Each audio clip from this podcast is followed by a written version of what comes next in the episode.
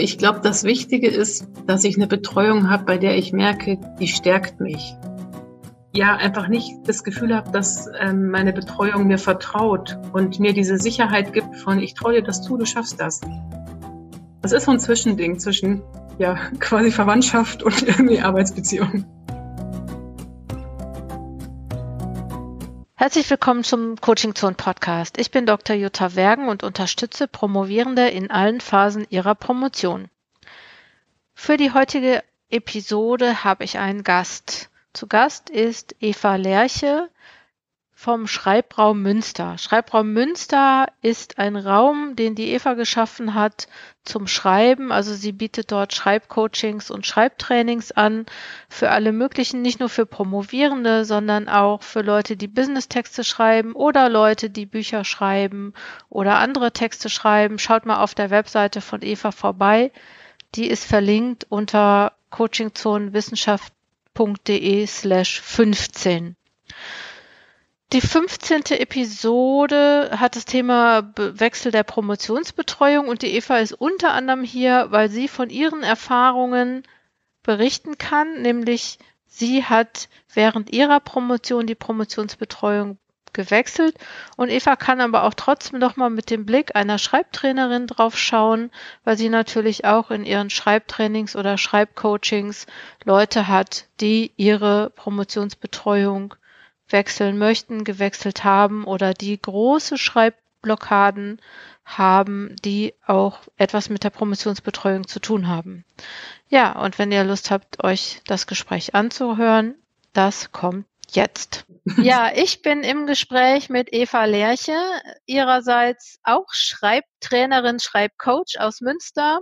Und Eva, ähm, wir sprechen über das Thema Betreuerwechsel und ich bin ganz froh, dass ich mit dir darüber sprechen kann, weil äh, man mit Promovierenden so schlecht drüber sprechen kann, weil die ja noch in diesem Abhängigkeitsverhältnis sind. Und äh, du bist ja schon promoviert und bist es nicht mehr. Und ich wollte dich eigentlich als erstes überhaupt mal fragen, ähm, du oder würdest du das so bezeu bezeu würdest du das so bezeichnen, dass du trotz Promotionsbetreuung promoviert bist?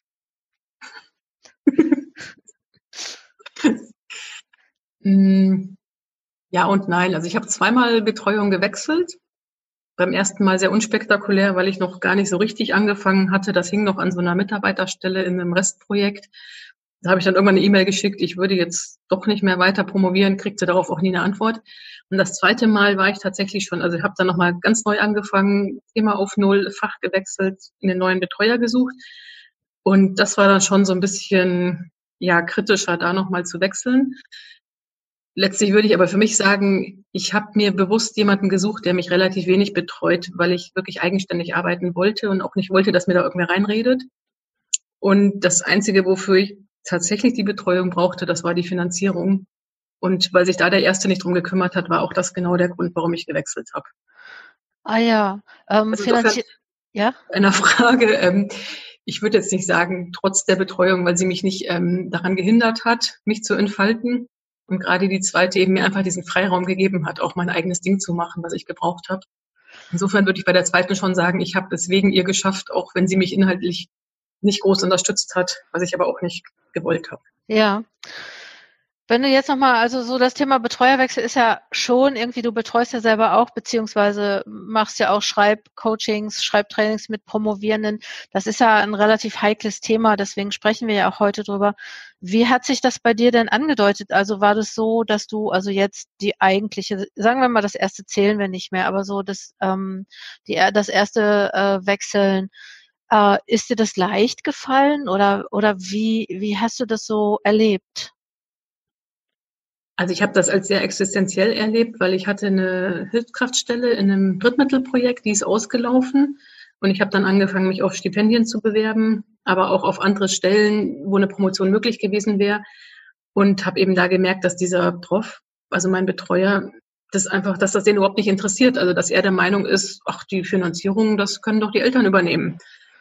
Und das war dadurch sehr existenziell, weil ich natürlich bei beiden genau seine Unterstützung, auch seine Gutachten gebraucht hätte und er es einfach auch komplett die Termine verschwitzt hat. Hm. Also deshalb war das ähm, ja nicht auf einer inhaltlichen, aber auf einer finanziellen Ebene natürlich mhm. sehr existenziell in der Situation. Mhm. Und äh, was, was hat er dann gesagt? Also sagen wir so, äh, es war existenziell, aber war, war das dein erster Gedanke? Also was hast du alles unternommen, bevor du gewechselt hast? Oder hast du hast es dir leicht gemacht?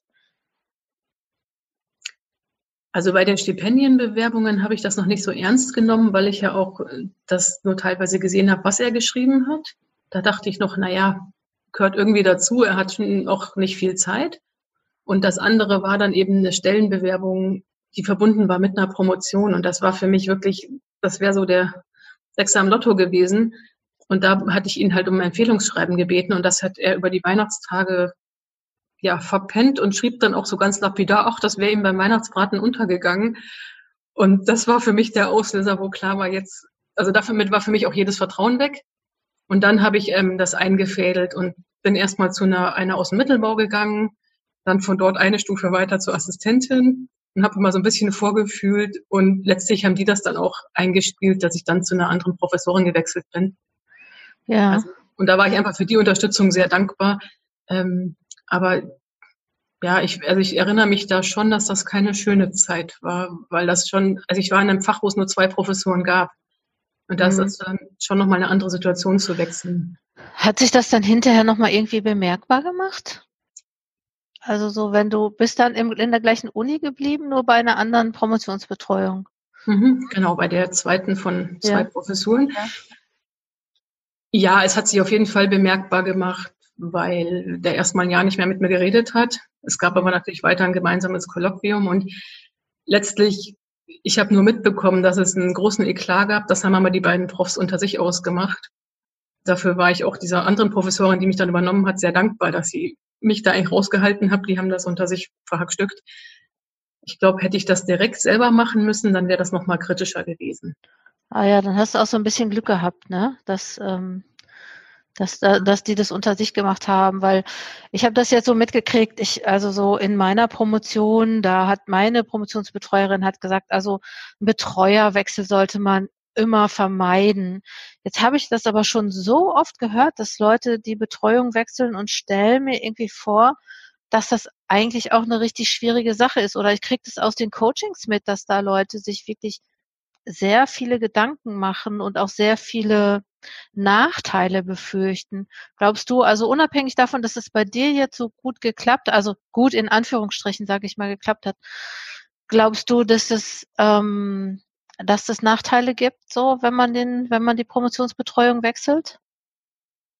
Ich glaube, dass es auf jeden Fall Nachteile geben kann und man immer überlegen muss, kann mir der, von dem ich weggehe, noch schaden?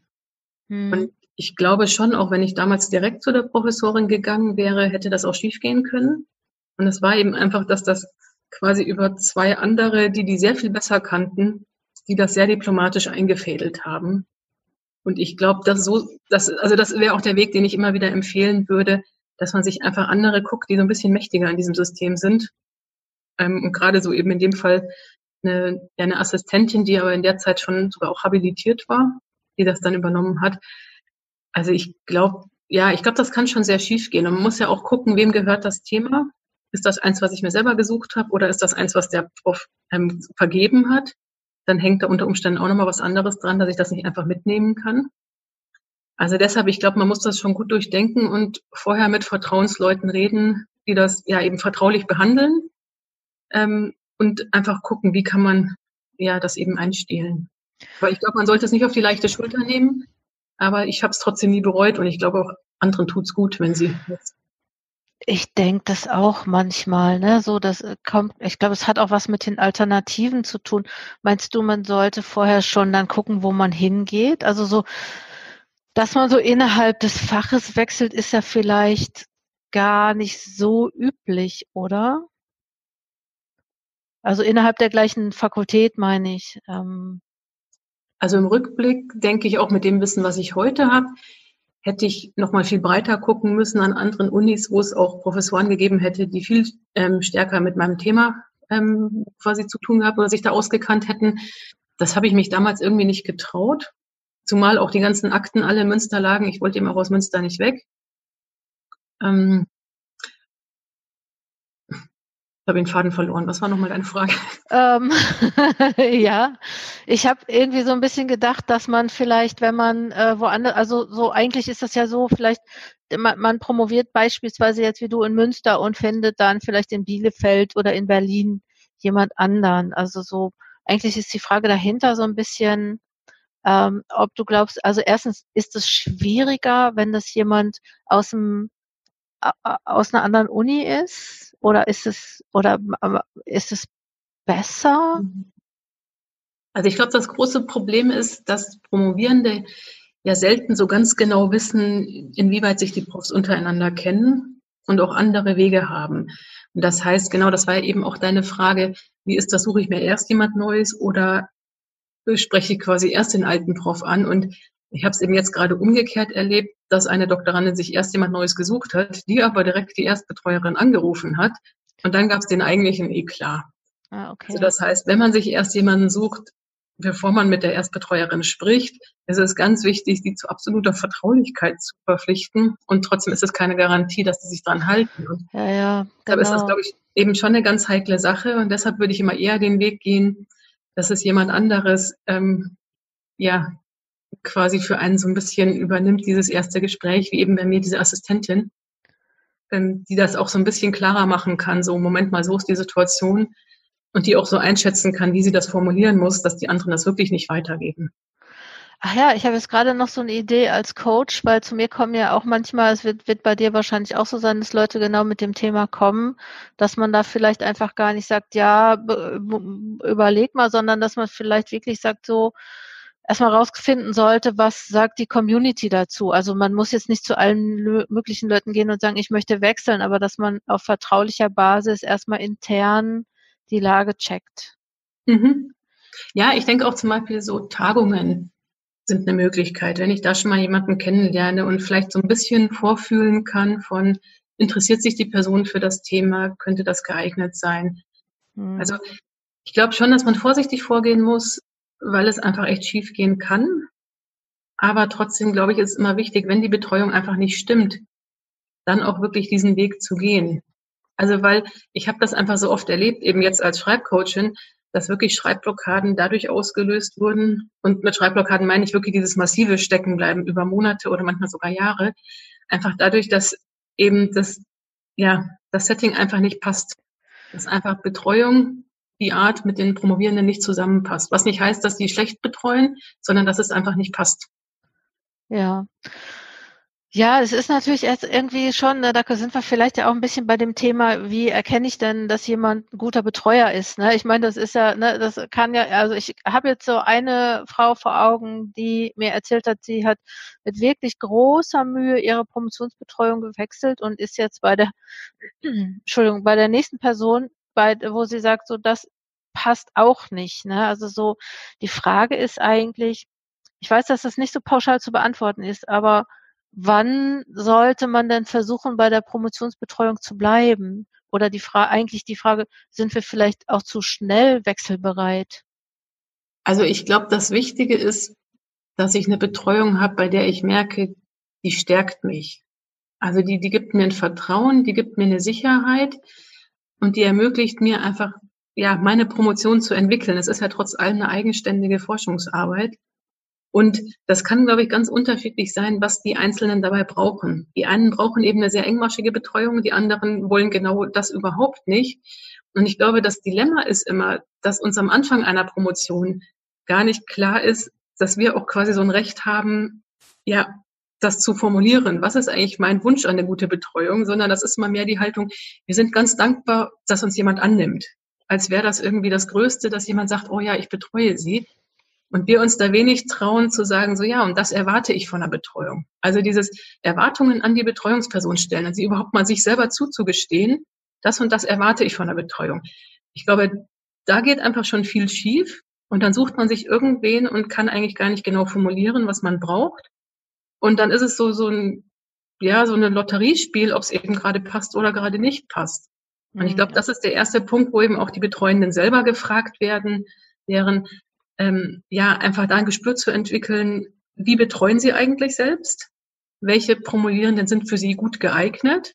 und das dann auch kommunizieren und sagen, das ist die Betreuung, die ich anbiete und das mache ich nicht. Entscheiden Sie, ob das für Sie passt. Und wenn nicht, helfe ich Ihnen aber jemand anderes zu finden. Mhm, genau, ja, das stimmt. Das ist eben sowas, also mir ist das auch erst so mitten in der Promotion klar geworden, was ich wirklich brauche. Oder teilweise auch erst am Ende der Promotion oder auch erst hinterher, was für mich eine gute Betreuung ist. Und ich glaube, das ist unheimlich schwierig, das am Anfang zu formulieren und sich auch das zuzugestehen. Mhm. Deshalb wäre so meine Empfehlung immer, ja, ich würde nicht vorschnell wechseln, aber dieses sich hinsetzen und mal aufschreiben, was wäre eigentlich meine Wunschbetreuung? Was wünsche ich mir wirklich? Und dann zu gucken, kann ich vielleicht auch einfach danach fragen? Kann ich das auch freundlich einfordern? Vielleicht weiß das die Betreuerin ja einfach gar nicht, dass ich das brauche, kann es mir aber geben. Und dann eine größere Transparenz von beiden Seiten reinzubringen. Ja, wie sich die beiden, also ein bisschen so ein Aushandeln. Wie stellen wir uns die Betreuung vor? Und was ist von beiden Seiten möglich? Und wo muss man dann vielleicht auch sagen, so, ja, das ist legitim, diese Wünsche zu äußern und ich als Betreuerin kann sie aber nicht erfüllen. Ja, das, das stimmt. Jetzt ist man das, also ich glaube auch, wenn wir jetzt so von außen da drauf gucken oder auf unsere Promotion zurückgucken, klar sind wir dann mega viel schlauer.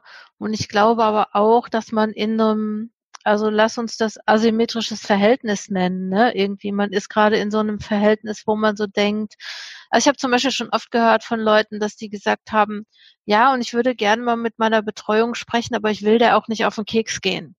Ne? Also so, dass, ne, dass man schon auch sich klar sein muss, dass man Promotionsbetreuung auch einfordern kann. Und ich meine, ich weiß, ich unterhalte mich ja auch oft mit Betreuern, dass die auch sagen, ja, hast schon recht, aber ähm, ne, so da, die Promovierenden sind schuld oder die sagen nicht hier, ja, die sind jetzt alle schuld, aber dass die sagen, ja, bei vielen Promovierenden, da weiß ich auch nicht, ne, die die die kommen auch nicht so gut voran oder, oder, oder bemühen sich nicht, was auch immer. Ne? Ich glaube, das ist echt so ein, so ein großes Feld, was irgendwie auch mit Scham und Schuld äh, äh, so irgendwie besetzt ist. Ne? Also so, das ist, glaube ich, auch, mhm. ich meine, das ist ja auch noch nicht lange her, dass wir Doktorvater gesagt haben. Ne? Da steckt ja auch schon irgendwie sowas Komisches hinter, ne? Also Doktorvater oder Doktormutter. Ich meine, das ist halt so ein Begriff, den wir benutzt haben, aber da steckt ja eigentlich auch ein Familienverhältnis hinter. Und wenn man sich dann von seinem Vater oder von seiner Mutter trennt, also ich glaube schon, dass das so psychologisch auch nochmal eine große Nummer ist. Ja, ja und ich glaube gerade die Asymmetrie, die du angesprochen hast, ich bin ja einfach abhängig von denen. Und es das ist ja auch dieses Dilemma, dass ganz oft an der Promotionsbetreuung auch die Finanzierung hängt. Und dann, ja, wenn ich dann sage, ich suche mir jemand anderes für die Betreuung, dann ist eben oft auch die Finanzierung weg. Und das wird dann sehr schnell existenziell. Und ja. ich glaube, ja, natürlich auch diese Macht, dass ich immer denke, oh Gott, wenn ich jetzt irgendwie den Betreuer, die Betreuerin vergrätze, kriege ich eine schlechte Note. Mhm. Das ist ja etwas, was man, wenn man mittendrin steckt, auch wirklich nicht einschätzen kann. Und ich würde auch sagen, es gibt ganz viele Profs, die sehr gut betreuen und es gibt aber auch die, die einen das dann auch wirklich zu, ja, wo man es zu spüren bekommen würde, wenn man eben ja die irgendwie vergrätzt und wechselt und wo dann, finde ich, aus der Promotionsperspektive oft eben nicht abzuschätzen ist, wie viel Macht haben die wirklich. Und ich hatte zum Beispiel damals das, ich sag mal, Glück, dass ich eben so weit Einblicke hatte, dass ich wusste, die Professorin, zu der ich wechsle, hat sehr viel mehr Ansehen und Renommee als der, von dem ich weggehe. Das heißt, die hat mich auch geschützt mit ihrem Namen. Und ich denke, andersrum hätte ich von, diese, von ihr zu ihm gewechselt wäre das, glaube ich, auch nochmal sehr viel kritischer gewesen, weil einfach er mich nicht hätte schützen können mit seinem Namen. Mhm.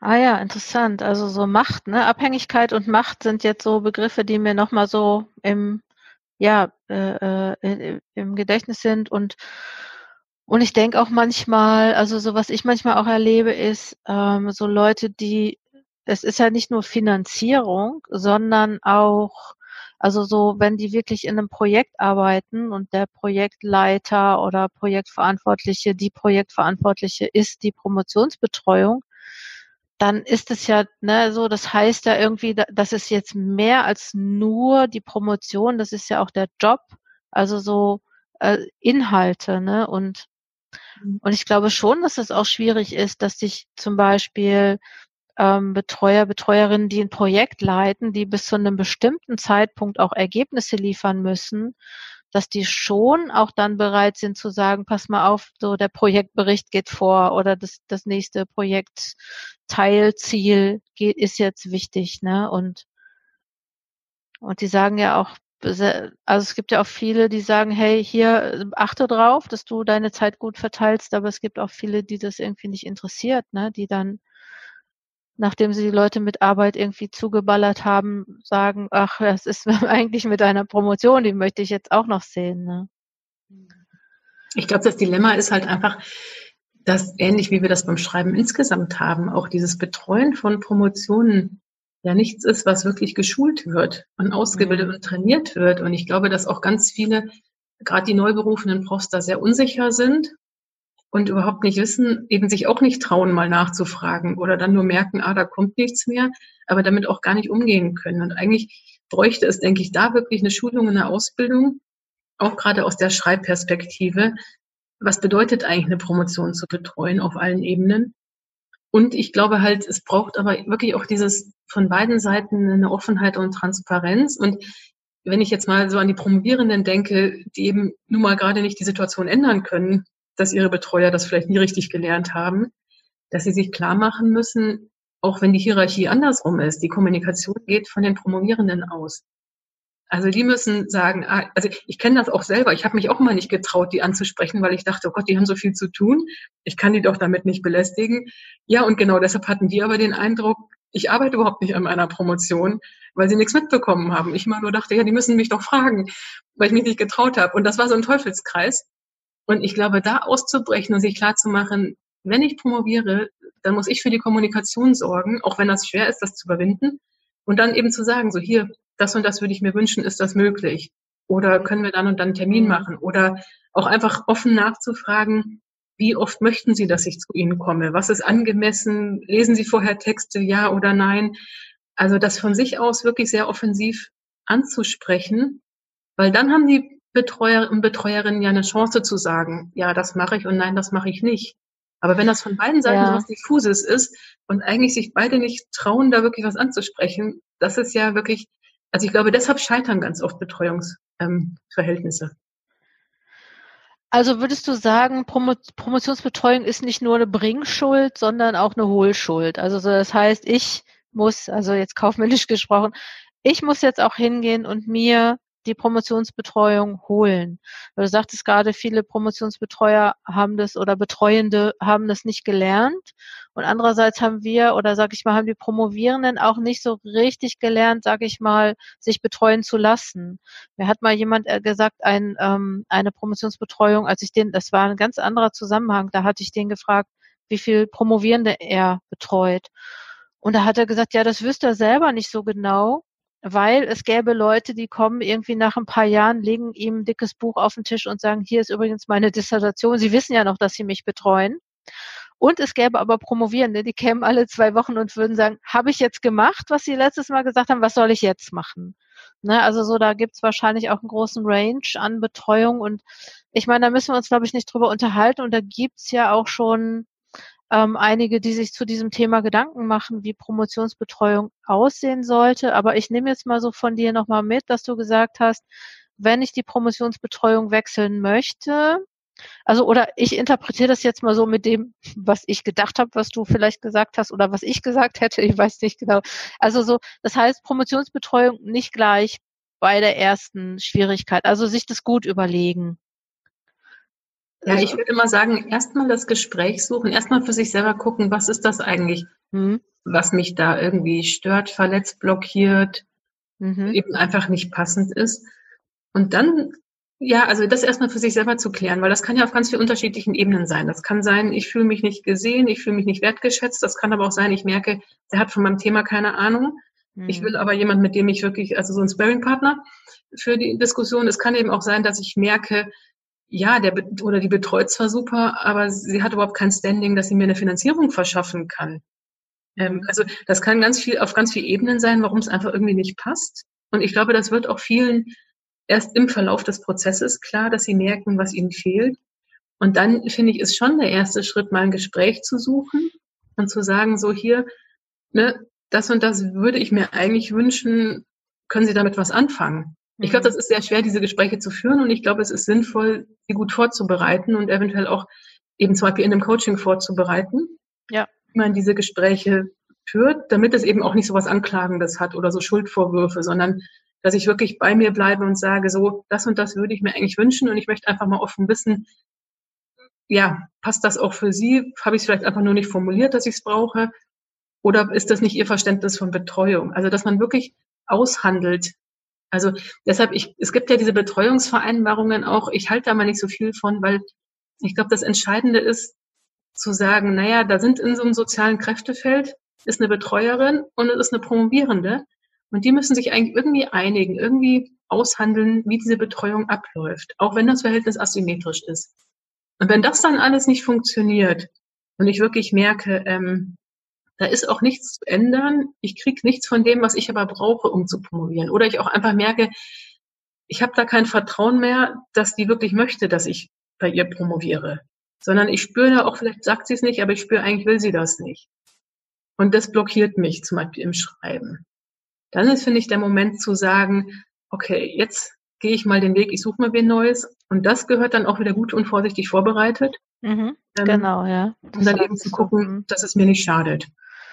Ja, und man, ne, das war ja bei dir, wie es bei dir gewesen ist, dass du sagst, du hast nochmal mit einer Assistentin gesprochen und ich denke, ein Promotionscoaching kann da nochmal einerseits eine gute Sache sein. Es kann aber auch sein, dass man sich wirklich überlegt, mit wem kann ich darüber sprechen und ähm, vielleicht auch unabhängig davon, also so, das ist ja so, wenn ich mit jemandem spreche, dann passiert es ja ganz oft, dass Leute mir was raten. Die Leute sagen, mach das so oder mach das so. Und ich glaube, dass es da auch nochmal wichtig ist, das nicht sofort zu machen, sondern sich auch nochmal ganz ernsthaft überlegen, okay, äh, ne, so welche Konsequenzen hat das? Und ich könnte mir schon vorstellen, dass es auch, sage ich mal, Promotionsbeziehungen gibt, wo du sagst, okay, da, da muss ich jetzt durch oder da will ich jetzt durch. Ne? Also so, okay, das ist nicht optimal ähm, und ne, ich ich fress jetzt, wie sagt man den Besen? Ich fresse jetzt den Besen. Nee, ich fresse den Besen nicht. Also ne, ich ähm,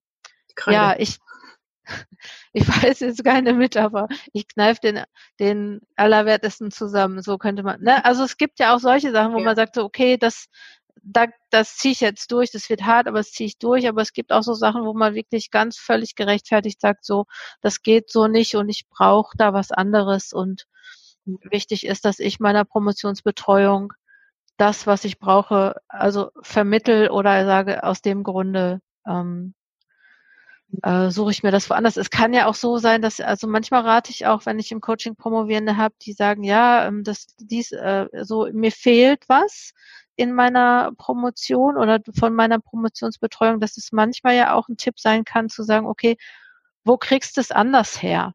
Ne, also so man kann ja, es gibt ja viele Leute, die einen sozusagen, also Betreuung ist ja, Promotionsbetreuung ist ja nicht so der geschützte Begriff. Also so, das heißt, es können auch wissenschaftliche Mitarbeiter, Mitarbeitende, andere Profs irgendwie auch so einen auch so beraten. Ne?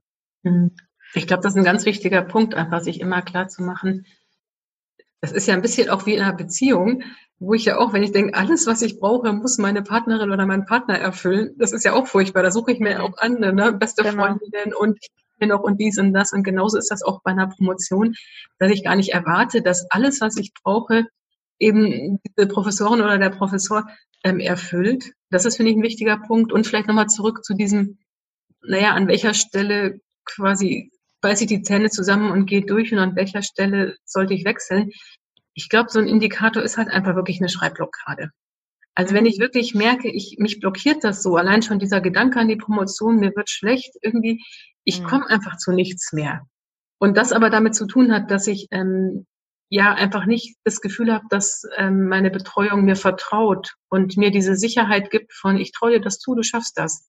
Wenn ich da merke, so dass, dass es auf der Ebene nicht mehr funktioniert und mich wirklich blockiert, mhm. dann finde ich, ist der Moment, ähm, sich jemand anderes zu suchen, weil dann habe ich nichts davon, weil dann werde ich da stecken bleiben und nach fünf Jahren noch nicht fertig sein. Mhm. Mhm. Ja, stimmt. Ähm, du hattest auch, als wir uns im Vorfeld irgendwie ähm, geschrieben haben, nochmal einen Satz äh, geschrieben, den fand ich total wichtig. Du hast so geschrieben, einer Promotionsbetreuung, die mich schlecht betreut, schulde ich nichts. Ich glaube, es ist auch nochmal ein wichtiger Satz, ne, so das aus, raus aus diesem asymmetrischen Verhältnis und zu sagen, okay, ne, ich habe ich hab alles versucht, aber irgendwann darf ich das auch. Ja, ich glaube, ja. das war auch damals mein Gefühl, als ich gewechselt habe. Erstmal, es war komplett mein eigenes Thema. Ich habe mir das ganz alleine gesucht und ich hatte an keiner Stelle den Eindruck, dass er da wirklich mir inhaltlich viel gegeben hat, dass ich ihm da irgendwas schulde. Hm. Und dann noch, ähm, ja, diese Haltung für die Finanzierung ist er nicht zuständig. Da hatte ich wirklich den Eindruck, so ich, ich bin dem zu nichts verpflichtet und habe dann geguckt, naja, wie kann ich es diplomatisch einfädeln? Und ich glaube tatsächlich, das hält viele, dass sie denken, sie müssen dem Prof dankbar sein, dass er sie angenommen hat, dass er sie betreut hat oder weiß nicht, zum Kolloquium zugelassen hat, solche mhm. Sachen. Mhm. Da sich klar zu machen, ja, ich, ich schulde dem nichts, das ist deren Job, dafür werden die bezahlt. Mhm. Und sich dann auch klar zu machen, so ja, und wenn es nicht passt, dann habe ich jedes Recht der Welt auch zu gehen. Genau, genau. Das ist jetzt nicht so, als würde man seine, seine, seine Verwandtschaft aufkündigen, ne? Also so, was jetzt Doktorvater, ne, mit, da, wenn man sich, also man verlässt nicht seine Familie, also, ne, sondern man, ähm, ja, ähm, sucht sich eine andere professionelle Beziehung oder Be Promotionsbetreuung. Es ist eine Arbeitsbeziehung und genauso mhm. wie ich ähm, einen Job kündigen kann, wenn ich merke, woanders gefällt es mir aber besser. Hm. Genauso kann ich eben auch eine Promotion aufkündigen. Nur wie gesagt, ich muss eben da einfach mehr gucken, wie können mir die Leute noch schaden. Und, und trotz allem finde ich auch, ja, es ist eben trotz allem mehr als nur eine Arbeitsbeziehung. Also ich habe trotzdem auch lange diesen Begriff Doktor, Mutter, Doktor, Vater verwendet, weil ja. ich trotzdem finde, da steckt was drin, es ist eben trotzdem mehr. Ja, weil Promotion ja. ist so ein Emanzipationsprozess, man durchläuft so verschiedene Phasen und dabei begleitet zu werden, manche eben besser, manche schlechter. Also ich glaube, das ist auch oft eine ganz besondere und enge Beziehung. Und ich würde schon auch sagen, also meine Doktormutter ist inzwischen leider schon verstorben, aber dass ich trotzdem hinterher gemerkt habe, wofür ich ihr dankbar bin und dass sie eben mir dieses Vertrauen gegeben hat, dieses Projekt ja. zu meistern und auch einfach für eine Finanzierung gesorgt hat. Also ich glaube, es ist, ähm, deshalb würde ich es auch nicht einfach so direkt wegwerfen. Es ist so ein Zwischending zwischen ja, quasi Verwandtschaft und irgendwie Arbeitsbeziehung. Ja, das stimmt. Ich habe zu meiner, ich würde über meine Doktormutter, ähm, würde ich nie sagen, das war meine Promotionsbetreuerin. Ich würde auch immer sagen, das war meine Doktormutter. Ich weiß auch nicht, ich habe auch echt so ein, so ein gutes ähm, Gefühl zu ihr, wobei das echt nicht immer einfach war. Und ich glaube, so ich zu dem, weißt du, mit meiner Bildungsbiografie auch, glaube ich, zu den Leuten gehört habe, die ja, die jetzt nicht so ihr, sag ich mal, ihr Beuteschema waren oder ihr, also so, ne, wo sie so ein großes Verständnis für hatte. Also sie hat sich immer Mühe gegeben, das schon, aber ähm, so, ich glaube, sie hätte auch lieber oder ich hatte manchmal das Gefühl, wenn ich ein Akademikerkind gewesen wäre und nicht die erste aus meiner Familie, dann wäre ihr das irgendwie, hätte das besser funktioniert, weil sie mit mir vielleicht in dem Fall auch nicht so viel anfangen konnte, wobei das auch schon gut gemacht hat. Aber ich habe natürlich auch immer gesehen, wo ich nicht passe. Mhm. Ähm, zum Abschluss, ähm, die großen drei. Was sind die, was sind die großen drei Tipps, die du Promovierenden jetzt im Hinblick auf Promotionsbetreuungswechsel geben würdest? Ich glaube, die sind mehr oder weniger schon gefallen, aber also würde ich jetzt mal so schätzen, aber äh, ich will meine Promotionsbetreuung wechseln und du hast drei große Tipps für mich. Welche sind das? Ähm, Tipp eins wäre, sich klarzumachen, die, äh, die Kommunikation geht immer von den Promovierenden aus, nicht andersrum. Das heißt, egal was ich erreichen möchte, ich muss die Kommunikation in die Hand nehmen. Das zweite ist, sich klarzumachen, was brauche ich wirklich? Auf allen Ebenen, auf der Gefühlsebene, auf der inhaltlichen Ebene, auf der finanziellen Ebene, das wirklich aufzuschreiben und dann zu gucken, welche Betreuung passt dazu und das Dritte, wenn ich einen Wechsel in, in Erwägung ziehe, sich erstens klar zu machen, das ist völlig legitim und es diplomatisch einzufädeln und nach diesen Mittlerpersonen zu suchen. Also diesen, die so nach oben und nach unten in der Hierarchie gute ähm, Beziehungen haben. Das war eben bei mir diese Assistentin, die sich sehr gut mit den Profs verstand, aber eben auch den Kontakt zum, zu den unteren Chargen nicht verloren hat. Und solche, diese, diese Mittlerinnen zu suchen. Das ist, und dann zu fragen, ja, das mit denen diplomatisch einzufädeln. Liebe Eva, cool. Ja, das waren schon echt die coolen Tipps. Ich danke dir sehr für das Gespräch. Danke dir. Hat sehr viel Spaß gemacht. Das war wieder der heutige Coaching Zone Podcast. Wenn du interessiert bist an Unterstützung für Promovierende, an Online-Kursen, an Workshops, an Promotionscoaching, der Schreibchallenge oder auch anderen Unterstützungsformaten für Promovierende, dann schau auf dem Coaching Zonen Blog vorbei. Vielen Dank, dass du dir diesen Podcast angehört hast. Deine Jutta Wergen.